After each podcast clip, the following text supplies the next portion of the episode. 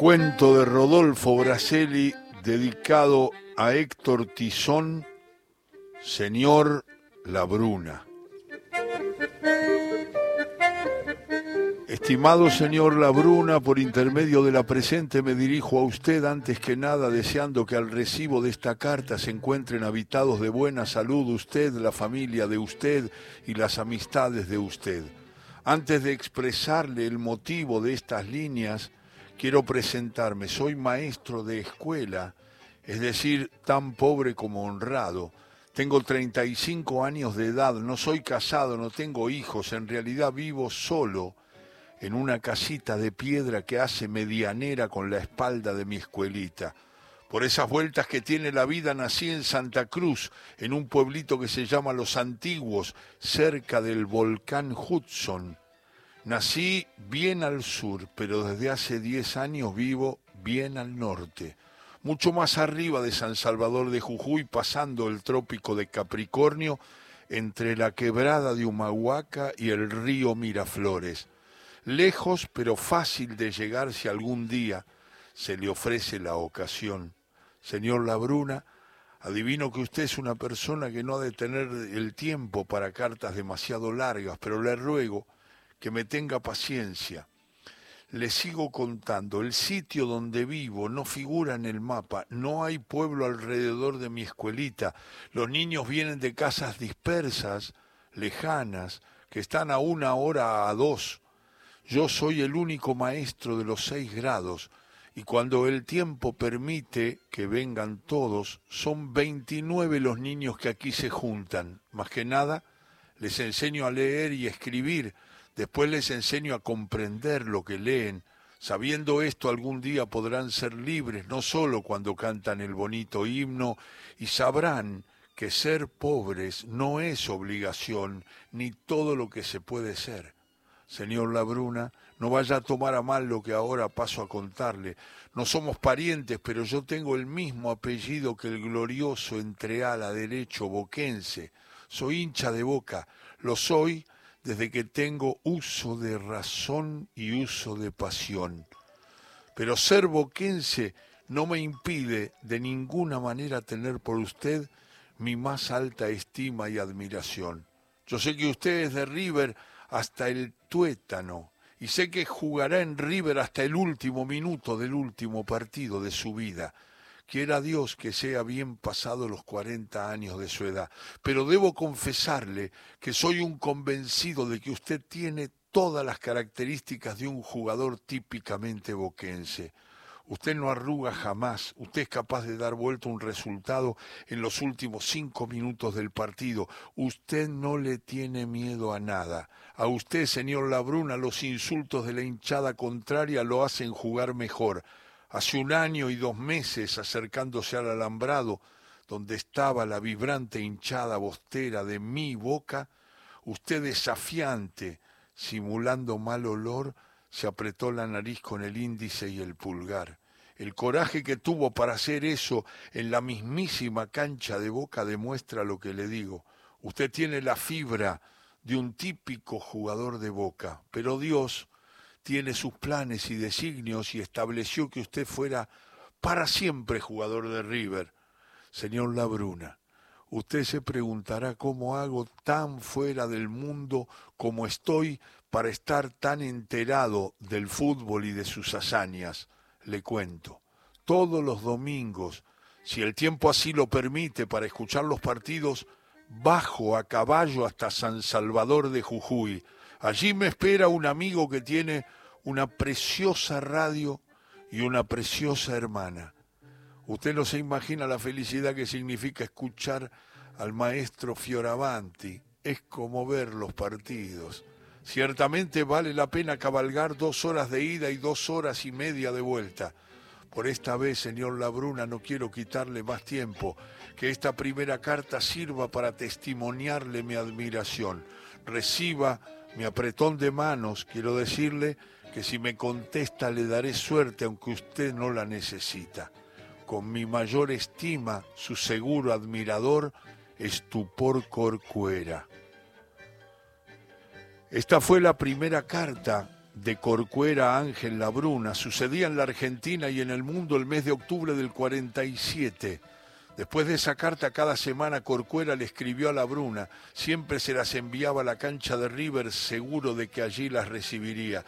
En cada carta le contaba cosas menudas referidas a sus alumnos, a la escuelita de piedra, a algún temporal de nieve, a cierto caballo que se mancó, a lo difícil que es aprender a leer cuando uno no se está bien comido y bien abrigado. Todas las cartas de estupor Corcuera las cerraba con la misma frase. Quiero decirle, señor Labruna, que si me contesta le daré suerte, aunque usted no la necesita. Labruna no le contestaba, y no por desgano, no le salía eso de escribir. A las cartas generalmente las leía una hora antes de los partidos. Sí, una hora antes de los partidos. En el 51, cuatro años después de la primera, un domingo la Bruna se encontró con que no había carta. En los dos domingos siguientes tampoco. Lo que la Bruna experimentó no lo explicaba con palabras. Sintió un malestar que fue creciendo. Sintió que le faltaba algo. Lo peor del caso es que a veces ese sentimiento se le cruzaba en el medio de los partidos Piporros y Lustó lo notaron raro y se lo dijeron. La Bruna salió del paso señalándose el estómago como que algo le había caído mal. Ya solo, en un rincón del vestuario, después de la ducha, se dijo, soy un chambón. ¿Cómo es posible que me haya pasado cuatro años sin contestarle a este hombre? Ganado por la tristeza, creyó que nunca más recibiría otra carta de aquel maestro que le escribía con tanto afecto desde el remoto norte. Jujuy adentro, pasando el trópico de Capricornio entre la quebrada de Humahuaca y el río Miraflores. La Bruna no lo supo explicar a los demás, pero así era. Estaba anegado por una tristeza muy difícil de compartir, la tristeza de no recibir más las cartas de ese boquense. Le volvió el alma al cuerpo a la Bruna al tercer domingo porque se encontró con las cartas atrasadas y la que correspondía ese domingo. Corcuera pedía disculpas, le decía que una especie de pulmonía le había impedido bajar de su casita en el medio de la montaña, pero que ya estaba bien. Y al final le reiteraba el saludo y la frase de siempre. Quiero decirle, señor Labruna, que si me contesta le daré buena suerte, aunque usted no la necesita. Como a los cinco años desde la primera carta, un día Labruna decidió contestarle a Corcuera. Compró un blog, sobres, empezó a, responder. Después de la primera, de la segunda, lo sumo de la tercera línea, se atascaba, estrujaba la, hoja y arrancaba con otra. Finalmente tiró al diablo el blog. Esto no es para mí. Escribiendo no hay caso conmigo. No entro al área nunca. Allí fue que la Bruna se juró un día ir a la casita escuela donde vivía Estupor Corcuera en la bella desolación al norte del paraíso, ir a visitarlo, a estar un rato con él y pasó el tiempo y llegó ese día, era lunes y diciembre. Y entonces, siguiendo las instrucciones de Estupor Corcuera, la Bruna llegó a Jujuy, ubicó a un paisano que conocía de memoria aquellas eternidades, cabalgó dos horas con él, llegó al cerro de la escuela, se apeó, la curiosidad lo distrajo del cansancio hasta ese día. Su relación con los caballos era la de apostador en el hipódromo. El último tramo hasta la cima del cerro, donde lo esperaba estupor, era una especie de cuesta. El paisano se ofreció a acompañarlo. Había que hacerla de a pie. La Bruna dijo que no era para tanto, agradeció y comenzó a ascender. Un trayecto de unos 20 minutos agravado por el paquetón que traía, siguió la senda hecha por la costumbre. El paisano, para alentarlo en ese último tramo, le había dicho, le había dicho, le había dicho, el paisano le había dicho con cierto alarde literario, aquí lo estaré esperando, no bien pasen cuatro horas desde este minuto. Ve, amigo, suba sin apuro, porque aquí el aire es manioso. Siga por donde la senda de las piedras suaves se lo van diciendo. Abro comillas. El camino lleva al sol en los hombros. El camino no acaba de llegar.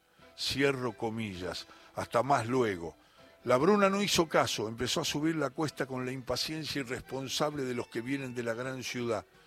Notó enseguida que el aire le resultaba poco. Miró hacia atrás, pero el paisano ya se había borrado del paisaje. Parecía que no podía encontrar el aire para llegar. Se empecinó en no parar. Sintió mucho miedo, no quiso mirar hacia atrás.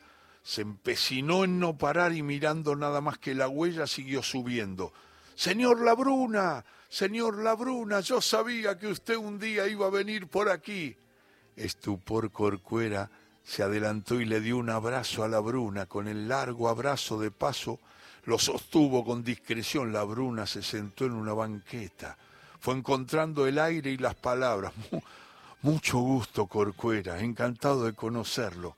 Lo hizo pasar a la cálida penumbra de la casa que era escuela. Estupor Corcuera partió enseguida una cebolla al medio y le dio para que se la comiera. La Bruna hizo caso. La cebolla le trajo el alma al cuerpo. A la media hora los dos estaban jugando al truco. Le dio, preparó un plato. Al principio las cartas le vinieron buenas a Estupor. Después la Bruna se mordió el bigotito.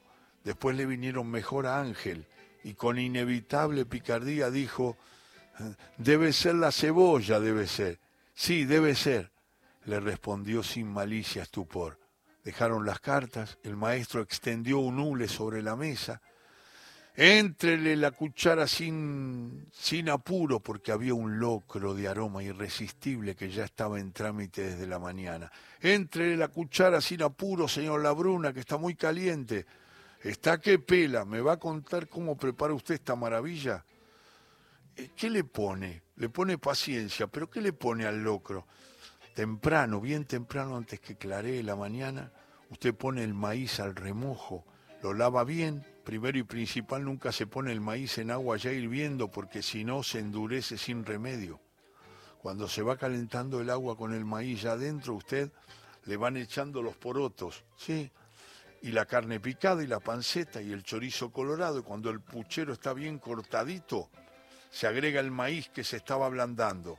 Usted elige un zapallo bien amarillo, al locro hay que atenderlo bien porque si no se pega. Quiere decir que para comer un locro a las 3 de la tarde hay que empezarlo cuanto menos a las 6 de la mañana. Nueve horas, sí señor. Paciencia. Brindo por usted, maestro. Brindo por usted, la Bruna.